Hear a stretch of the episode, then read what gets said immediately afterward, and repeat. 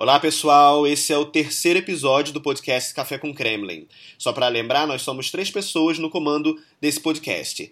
Eu, Sandro Fernandes, eu sou jornalista, moro em Moscou. Tenho o Felipe Barini, que também é jornalista e mora em São Petersburgo. E a Ellen Almeida, que trabalha na Embaixada do Brasil em Moscou. Bem, nesse episódio a gente vai falar, claro, sobre essa tragédia, o incêndio na cidade russa de Kemerovo e a repercussão dessa tragédia na Rússia e no mundo. A gente conversa ainda sobre as sanções que mais de 20 países impuseram contra a Rússia por causa daquele alegado envolvimento do governo russo no envenenamento do ex-espião russo em solo britânico. E a gente fala ainda de Copa do Mundo, claro. Ellen e eu, nós fomos juntos ao estádio é, em Moscou para assistir ao amistoso entre o Brasil e a Rússia. O Brasil ganhou. E o Felipe foi assistir ao amistoso entre a França e a Rússia em São Petersburgo. Bem, vamos começar. Primeiro, começar falando, claro, dessa tragédia em Kemerovo, que é uma cidade é, na Sibéria, na Rússia, fica mais ou menos 3.600 quilômetros é, a leste de Moscou. É um incêndio que aconteceu num shopping center da cidade e que terminou com 64 pessoas mortas dentre elas 41 crianças. Uma tragédia horrorosa. No domingo a gente recebeu essa notícia com bastante é, dor. E Felipe teve até manifestação lá na cidade da Sibéria, onde aconteceu o incêndio, pedindo renúncia do governador, pedindo, claro, explicações, pedindo a recontagem também do número de mortos, né? Foi uma manifestação até grande, foram cerca de 1.500 pessoas na, na frente do, do, do governo regional. É, muitos esperavam que o presidente Vladimir Putin, que visitou a cidade na, na que visitou a cidade logo depois do incêndio, falasse com, com, com os manifestantes, mas ele não falou, é, e nem o governador da, da província também não falou. Mas o que eles queriam era, um, queriam explicações sobre o que aconteceu, Dois, muitos questionavam o número de, de mortos. Quase todos os manifestantes eles diziam que o número de mortos estava muito baixo e uma, uma, uma das responsáveis pela, pela, operação de, de resgate e pelo pós-incêndio, chegou a sugerir uma visita ao, ao necrotério para que as pessoas pudessem contar por conta própria o número de corpos. E você tinha comentado comigo que tinha muito boato de que o número de mortes era muito maior, né? Por isso as pessoas estavam pedindo a recontagem, né? Sim, grande parte esse, esse, esse movimento grande se deu por uma pelos bons bom e velho que a gente no Brasil conhece tanto, os boatos de WhatsApp. É, alguns diziam que o número de desaparecidos era de 120, mas um, o boato que mais chamou atenção e talvez o que tenha se espalhado mais rápido aqui na Rússia foi o boato de que haveria 300 mortos. Uhum. É, eu recebi na, na terça-feira, na segunda e na terça-feira eu recebi de duas pessoas completamente diferentes, inclusive uma delas mora em outra cidade, de que a, o número de mortos poderia chegar a 300. E aí a, foram tentar encontrar a origem desse boato. E a origem de boato era de um o youtuber ucraniano que é conhecido pelas suas pegadinhas nada engraçadas. Uhum. Ele fez um vídeo e disse que ele tinha informações de que haveria 300 mortos no, no shopping center, mas é, nada disso foi, foi confirmado. Até o momento, né, que gravando aqui, são 64 mortos pelos números oficiais. Uhum. E Ellen, você estava comentando com a gente também sobre a repercussão disso entre a mídia russa, né? Você acompanhou isso pela televisão e se surpreendeu porque demorou, né, a eles começarem a falar sobre essa tragédia. Sim, sim. É Oi, pessoal, primeiramente. Bem, na verdade, o que aconteceu é que não foi uma resposta muito rápida da mídia. E eu mesma, a percepção que eu tive foi de que eles estavam tratando isso no início como um incêndio, que já é uma tragédia, claro, mas aqui na Rússia, infelizmente, há muitos incêndios.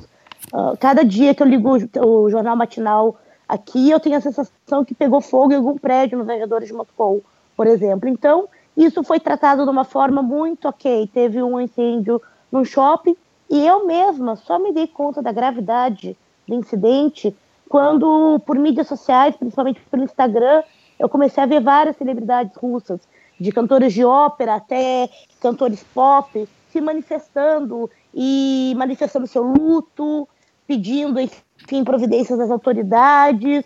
E aí que eu vi que a imprensa realmente começou a correr atrás e dar devida relevância a essa tragédia.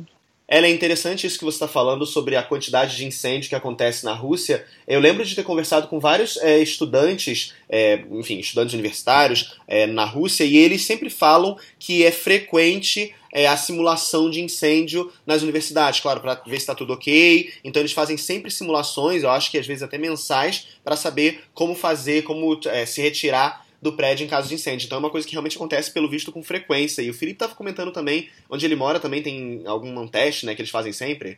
Sim, eu moro no, no, na residência estudantil da Universidade de São Petersburgo e aqui tem uma preocupação muito grande com incêndio.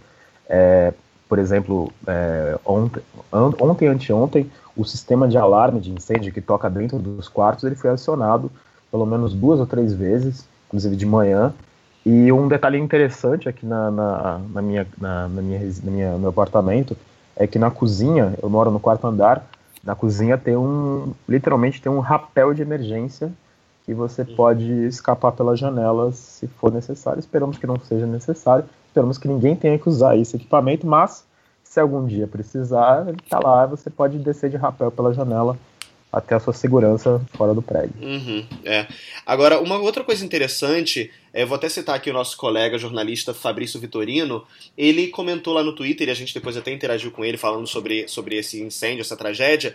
É, é interessante por, é, observar qual foi a reação também, a repercussão disso no, no que a gente chama de mundo ocidental, né? Porque, claro que as, os, os, líderes de Estado eles mandaram as condolências, obviamente, porque é de praxe, mas realmente, sei que já é um clichê dizer isso, mas a gente não teve realmente uma comoção é, proporcional ao tamanho da tragédia. Né? Primeiro, entre é, na, na, blogosfera, no, no, nas redes sociais, a comoção mundial não foi do tamanho de, da, da, da, proporção né, é, dessa tragédia é, nesse incêndio, deixou 64 mortos, 41 crianças, e é, além disso, mais de 20 países ocidentais aplicaram sanções contra a Rússia por causa daquele alegado envolvimento da Rússia no envenenamento do ex-espião russo no Reino Unido, justamente um dia depois do incêndio. Então, um dia que a Rússia estava de luto, é, ainda em choque com essa tragédia, o Ocidente todo estava fazendo uma, uma medida coordenada para sancionar a Rússia naquele momento, né? Então é um timing, né,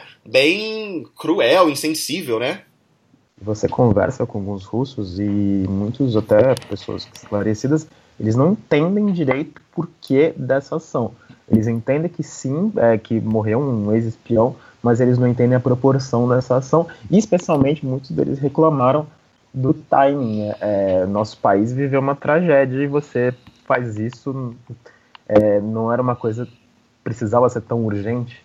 É, o, existe existe é, uma coisa que acho que a gente já conversou nesse, no nosso podcast é o sentimento de, de russofobia ele é cada vez mais sensível aqui para a população russa muitos acreditam que eles são sim vistos como, como malvados no mundo e, e para eles é muito ruim, eles se sentem mal. Claro, imagina, você está fora, você sai do seu país, você vai, olha para ah, você é russo, hum, não vai me não vai me envenenar. A gente entende da situação geopolítica hoje é extremamente complicada, mas é, o, nesse caso específico do incêndio em Kemerovo, em Kemerovo e, a, e a aplicação das sanções um dia depois foi um tanto quanto insensível por parte das do, do, dos governos ocidentais. E só imaginar o contrário, né? Porque a gente, quando pensa assim, realmente, a gente acaba perdendo realmente a sensibilidade, mas imaginando que, por exemplo, se, se a Rússia tivesse sancionado um país, não sei, por exemplo, a França, um dia depois de um atentado terrorista é, em Paris ou em Nice, realmente seria criticadíssimo, com razão,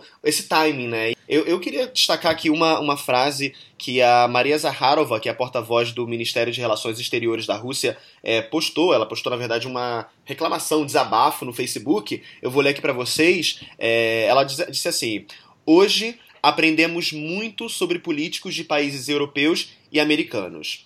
Neste momento, quando todos os russos estão de luto pelas vítimas da tragédia de Kemerova, esses políticos ocidentais estão colocando mais ênfase no anúncio de novas ações hostis, ou seja, essas sanções. Aí ela continua: Nós, russos, sempre compartilhamos a dor dos americanos e europeus quando a desgraça chegou à porta deles.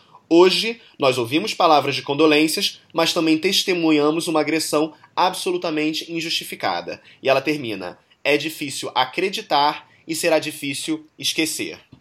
Bastante dura e contundente e emotiva essa declaração, acho, da, da porta-voz do Ministério de Relações Exteriores da Rússia, Maria Zaharova. Ela colocou isso bem no, é, num dia depois, eu estou vendo aqui, um dia depois da tragédia, ainda surpresa com essas sanções, é, um dia depois do, do, do, incêndio, né? E a gente não sabe se esse tipo de, de, de comportamento, de, de, sentimento, vai ter algum impacto na resposta da Rússia.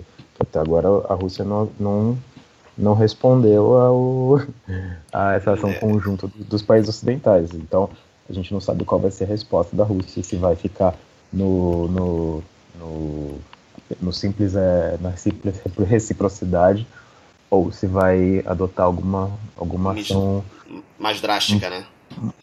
ou mais drástica, ou então vamos, vamos dizer assim, é, se eles vão ter alguma criatividade na resposta. Na, na resposta. É, eu acho que está demorando, né? A gente está gravando esse podcast na quarta-feira. É, as medidas foram anunciadas na segunda-feira, essas sanções, só para a gente também refrescar a memória de quem está ouvindo a gente, foram mais de 100 diplomatas russos que foram expulsos de, dos Estados Unidos e de vários países da Europa, foram mais de 20 países que fizeram uma ação é, coordenada em resposta a esse envenenamento de um ex-espião russo no Reino Unido. Londres disse que Putin pessoalmente está é, provavelmente, é muito provavelmente por trás dessa decisão de usar o agente nervoso no envenenamento. Então, é, imagina, mais de 20 países fazendo essa ação contra a Rússia. Segunda-feira anunciaram, hoje é quarta-feira, por enquanto não tem nenhuma é, medida retaliatória da Rússia. Eu acredito que a Rússia não vai adotar só a reciprocidade, não, mas ainda mais nesse timing também, como a gente falou do incêndio, é, eu me surpreenderia bastante se, entre aspas, a única coisa que a Rússia fizesse fosse a reciprocidade, expulsar o mesmo número né, de diplomatas. Mas a gente tem que esperar, né? Porque ah, o que a Rússia disse sim foi que eles acham que forças poderosas, foi a expressão que a Rússia utilizou, é, forças poderosas nos Estados Unidos e no Reino Unido é, estão por trás desse ataque com agente nervoso contra o ex-espião russo. Então a, Rússia jogou de volta a bola, né? Em vez de dizer, dizer que a Rússia não só nega que, que, que, esteja envolvida nisso, como diz que os Estados Unidos e a Grã-Bretanha estão ah, por trás desse ataque. O Ministério das Relações Exteriores russo, inclusive, ele, ele coloca que. Ele, inclusive, postou na, na, na página, no Facebook deles, é, o que seriam os documentos usados pelo Reino Unido uhum. para justificar as sanções e, e comprovar a culpa da Rússia no caso. E, e, fala, e realmente é, é, é o famoso não tenho provas, mas tenho convicção. Se for aquele, se for daquele, se for aquilo mesmo que, que o Reino Unido tem. É o famoso não tenho provas, mas tenho a convicção que a gente conhece também no Brasil. É, saiu uma matéria grande, né, no Comerciante sobre isso, sobre foi, essas, essas, foi essa matéria. É, essa matéria sobre, enfim, as, as, as provas, entre aspas, que teriam. E de novo, a, gente, a questão é que a Rússia pede oficialmente essas provas. Mas enfim, a gente já falou bastante sobre isso. É, é, só para fazer um parênteses aqui, lembrar o nosso ouvinte que a Ellen não está participando agora, agora dessa discussão, porque lembrando, a Ellen trabalha na Embaixada do Brasil é, em Moscou, então ela não pode, por causa do trabalho dela, obviamente, comentar nenhum assunto que envolva política interna ou externa da Rússia. Por isso que a Ellen está quietinha agora. A gente já vai chamar a Ellen para continuar o debate. É, eu queria acrescentar uma coisa, mais como enfim, curiosidade.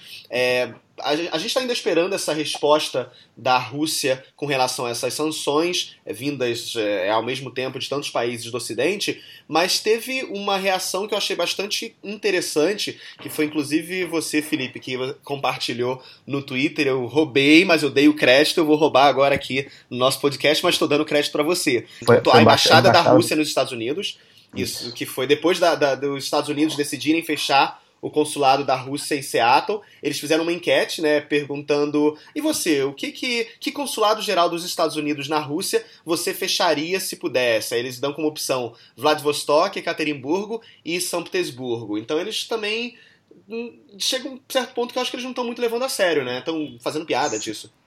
São Petersburgo estava ganhando até o último. ah, é? Eu não vi. E, e, e a, o, consulado de São Petersburgo fica numa, fica numa região de consulados aqui em São Petersburgo, um lugar bem, bem aprazível, com um restaurante chinês ótimo na esquina. Mas eu não sei se eles vão levar a sério. A, a, a mídia social do governo russo ela é bem, ela está sendo bem irônica nos últimos meses. Uhum. É, tem, tem, assim, eles não estão levando, estão fazendo piada com, com as acusações que são feitas contra o governo russo. Eles estão sendo bem irônicos. É um é quase uma, uma, uma tradução para o inglês do, do humor russo, que, uhum. que às vezes não é até visto como violento para quem não, não entende direito.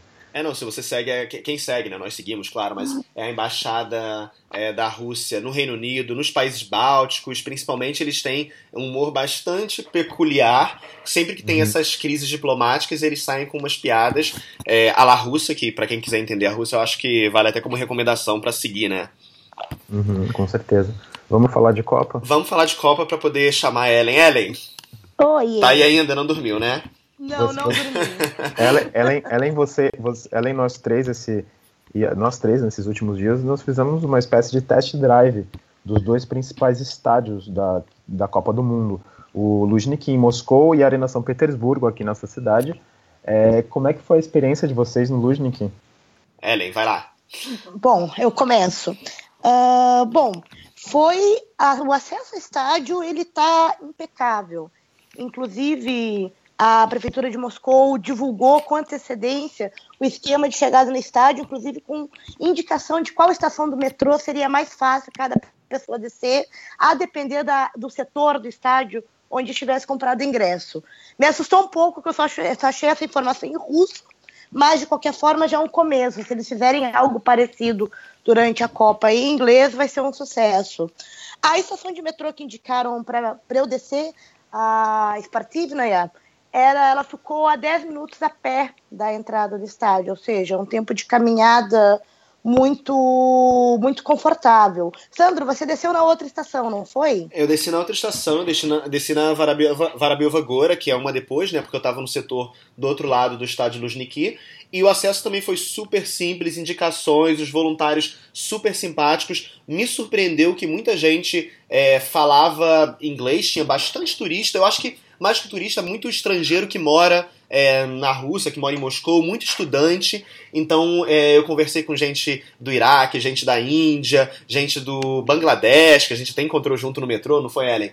Então. Foi mesmo. De Bangladesh, é. E, e realmente. É, é, tinha muita informação em inglês, ou pelo menos muita boa vontade, o que foi para mim, uma grata surpresa. Não que eu, que eu esteja dizendo que os russos é, não tenham boa vontade, mas, assim, culturalmente são um pouco diferentes da nossa latinidade de chegar e, e, e, querer ajudar o tempo todo, ou até atrapalhar o tempo todo. Mas o.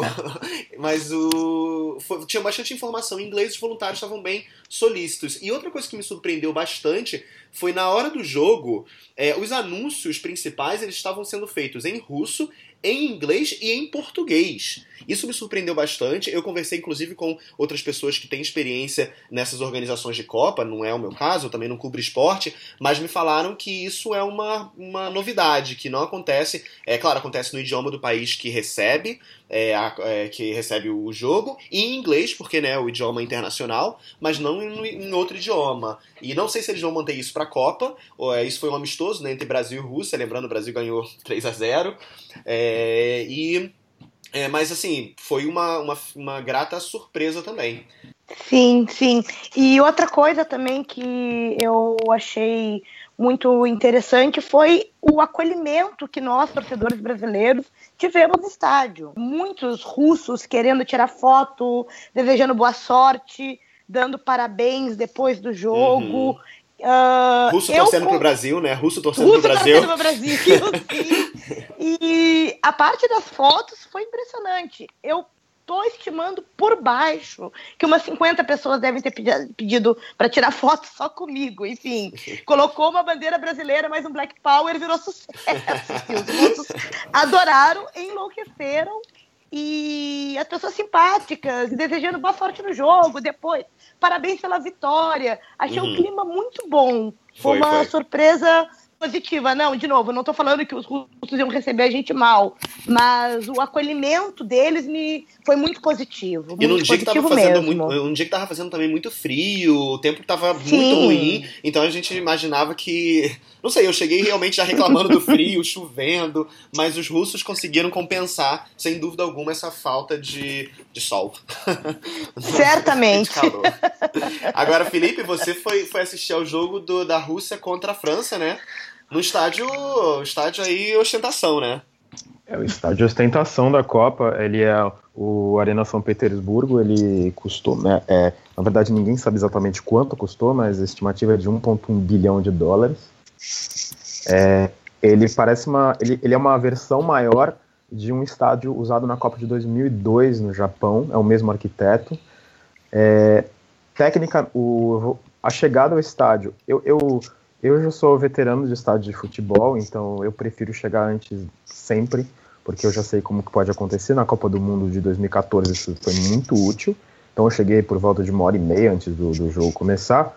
É, tem uma estação de metrô perto, que é a Kristovsky Ostrov, na linha 5, é, você sai do metrô, você cruza um parque, um parque que provavelmente na Copa vai, ele vai ter várias atrações, tem uma montanha russa, tem stand de tiro, claro, stand de tiro em qualquer uh, feirinha na Rússia tem, e algum, alguns, algumas barraquinhas. É uma caminhada de cerca de 15, 20 minutos, é bem agradável também. Eu, como cheguei cedo, não tinha muita gente, então a, o, a segurança foi bem, bem rigorosa você tem que tirar o casaco, é, passa detetor de metal, tudo.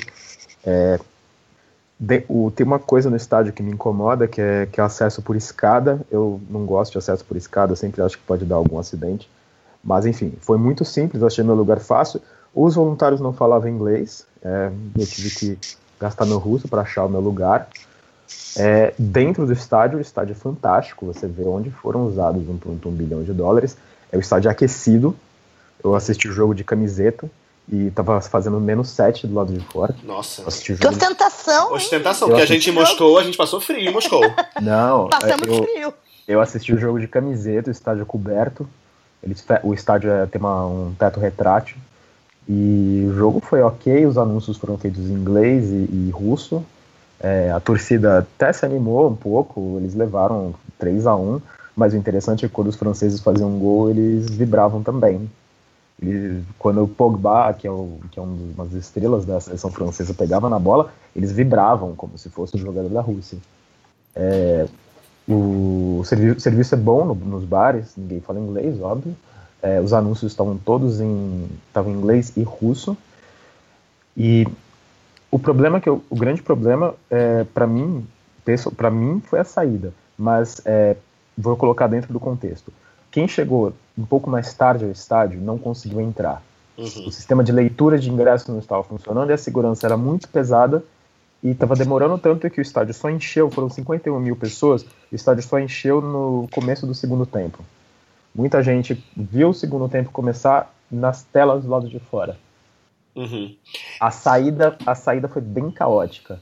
Você tem uma estação de metrô perto e uma estação pequena de metrô. Krestovsk Ostrov não é era uma era uma estação que foi inaugurada em 99, quando a Rússia nem pensava em fazer Copa do Mundo. E a ilha de Krestovsk é uma, um bairro, uma ilha residencial. A estação é bem pequena e ela não atende o fluxo do, de torcedores. Uhum. Então a organização disponibilizou ônibus para outras duas estações das linhas 2, 1 e 2, mas é, o problema é que é muita gente. E uhum. não tinha o fi E aqui na Rússia, vocês conhecem, para quem não conhece, fila não é uma coisa que faça muito parte do dia a dia da Rússia. Uhum. Então, para você entrar no ônibus, era mais ou menos como a gente vê no, no Brasil, para entrar no ônibus seis da tarde. E pelo menos não vai ter choque cultural, né? Choque cultural brasileiro nenhum vai ter. Não, não. É, não, em Moscou realmente pra gente foi bem mais tranquilo, né, Ellen? Foi bem mais tranquilo toda a organização, a infraestrutura em Moscou, obviamente, é diferente. Não, infraestrutura que o Felipe tá descrevendo dessa ilha, né, onde fica o estádio lá em São Petersburgo, né? Aqui foi tema de, de em noticiários apareceu as imagens das pessoas bravas, porque afinal você pagou o ingresso, você quer ver o jogo. Uhum. E se não conseguir entrar é frustrante. A gente viu alguns. Perdão, pode continuar. Não, as autoridades prometeram, disseram que não, isso é evento teste. É, é mais ou menos a mesmo, mesma história que a gente ouvia no Brasil antes da Copa. Isso é um evento teste, é justamente para corrigir erros. Uhum. E eles prometeram que, que daqui a 79 dias, quando vai ser o primeiro jogo no, no no, no Krestovski, na Copa do Mundo, vai estar tá tudo resolvido. É, em Moscou, que teve, um, teve problema também, não sei se aconteceu em São Petersburgo, foi de ingressos falsos. É, muita gente estava com ingresso falsificado, não porque tinha feito, mas porque comprou de, em sites na internet, sites russos, mas é, sites que revendem é, ingressos. E teve gente que, quando chegou para passar, já tinha alguma outra pessoa entrado com aquele, aquele ingresso, mas como o, o jogo não estava cheio, então é, o estádio não estava cheio, então a organização decidiu permitir que, essas, que, as, que as pessoas entrassem com o seu ingresso, as pessoas mostravam no, no celular, né? A, a gente teve uma amiga que teve esse problema, né? Sim. E, mas eles deixaram a, a, essa no, nossa amiga entrar, né? Porque ela mostrou, mostrou no e-mail e na verdade foi alguém revendendo, então alguma outra pessoa já o tinha usado é, o ingresso e também alguma coisa de, de agências né, online que vendem. Isso é uma coisa para o brasileiro ficar atento agora, porque ainda tem gente revendendo né, os ingressos da Copa. É sempre. A gente acha que é muito esperto sendo brasileiro, né, mas é uma coisa que eu acho que a gente tem que ficar bastante atento nessa compra de ingressos para quem ainda está pensando em vir para a Rússia é, nessa Copa. E uma outra coisa que eu queria. Oficiais. Oi? Nos canais oficiais, claro. É... Ou então tentar confirmar, não sei, tem que realmente checar aí russo, né? Então é sempre mais difícil a gente checar se realmente aquilo ali é uma fonte, é uma, um ponto de venda é, de confiança. E, e, uma outra coisa que eu queria destacar, só para a gente terminar também, é, eu tenho conversado com pessoas que estão organizando essa Copa do Mundo e um problema para quem, quem, quem vem agora, um grande problema vai ser a acomodação. Não só pelos preços, obviamente, os preços estão super altos, principalmente nas grandes cidades. Em algumas cidades o problema é a falta de acomodação, mas outro problema está sendo o overbooking, inclusive em hotéis que são credenciados oficiais da FIFA é, houve casos de overbooking coisas que, segundo essas pessoas me disseram, no Brasil teve, houve casos muito é, pequenos disso, erros que foram erros realmente de esquecimento, não foi de má fé, foi o que pelo menos me falaram pessoas que organizaram a Copa no Brasil e que estão com a Rússia também e que na Rússia, basicamente, eles estão notando agora que o acordo que eles fecharam há um ano, inclusive com a FIFA, eles preferem pagar multa, que é uma multa alta, mas eles preferem pagar multa porque o valor que eles estão cobrando agora, em cima da hora, é muito, muito mais alto. E eu ouvi isso de amigos meus jornalistas que estão vindo é, fazendo pelo Airbnb. Então, a acomodação, pelo visto, vai ser um grande problema. E até no último minuto tem gente que tá. As pessoas estão com medo porque pode ser que tenham, enfim, reservas canceladas. Não é para assustar ninguém, mas é bom ficar bem atento a isso. Duas coisas. Um, confirme se seu ingresso é de verdade. Dois, é, se você não comprou sua passagem aérea para cá, então prepare o bolso, porque uh, os voos estão. Quando, se você achar voo, Sandro teve até um problema para achar voo depois. E acomodação aqui. Até no, no, em Moscou tem os estudantes que o, uma das acomodações estudantis em Moscou, da Universidade de Moscou fica perto de uma fanfest. E eles estão, um, reclamando da, da dificuldade que isso vai provocar para eles, e dois, que muitos deles vão ser convidados a sair dos seus alojamentos durante a Copa do Mundo para dar lugar a, forças de segurança que vão atuar no na para evitar que aconteça alguma coisa. Exatamente. Bem, gente, acho que a gente já falou bastante. A gente se encontra semana que vem. Abraço para vocês. Ah. ah. calma, calma. Tô recebendo aqui ligações, várias ligações, gente pedindo pra gente ficar mais cinco minutos, mas não vai dar. Calma, calma. Mas a gente semana que vem volta com mais conversas aqui sobre a Rússia. Tchau, tchau. Boa semana. Pessoal, um abração. Um abraço, gente. Até semana que vem.